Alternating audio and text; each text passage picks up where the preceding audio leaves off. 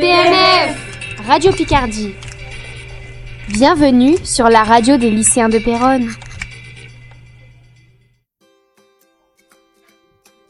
Le salon du livre de Péronne a eu lieu à la salle Espace Macorlan le samedi 20 et dimanche 21 janvier 2018. Il s'est tenu de 10h à 18h. Vous pouvez y rencontrer des auteurs, jeunesse, adultes et BD. Acheter des livres et en dédicacer certains. Cette année, il était sur le thème de l'Australie en souvenir de la libération de la ville par les soldats australiens lors de la Première Guerre mondiale. Nous avons pu assister à la rencontre d'Élise Fontenaille qui s'est déroulée le vendredi 19 janvier 2018 au CDI de notre lycée. Elle nous a parlé de ses romans avec tant d'enthousiasme que ça nous donne vraiment envie de lire ses histoires.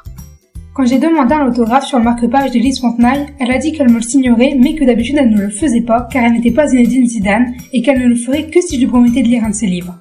D'autres auteurs étaient enchantés de dédicacer leurs livres, comme par exemple Maud Mayara avec Lux. Sur le salon du livre, nous pouvions retrouver des auteurs jeunesse comme Benoît Charlat et Elise Fontenay, qui est également une auteure science-fiction. Il y avait également des dessinateurs comme Greg Mondin et Damien van der Streyten, qui lui est spécialisé dans la BD. Les auteurs de BD, David Perimoni et Thomas Priou étaient présents, et beaucoup d'autres auteurs étaient présents. Sur le salon du livre de Péronne, plusieurs activités étaient proposées, notamment un café lecture où nous pouvions découvrir les livres des auteurs invités. On pouvait également parler avec les auteurs en achetant leurs livres qui nous dédicaçaient.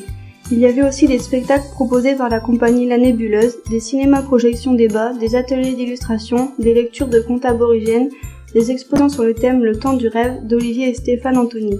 Des lectures sur le thème de l'Australie étaient proposées au centre hospitalier de Perrin. Nous vous invitons à aller au salon du livre de l'année prochaine. PNF Radio Picardie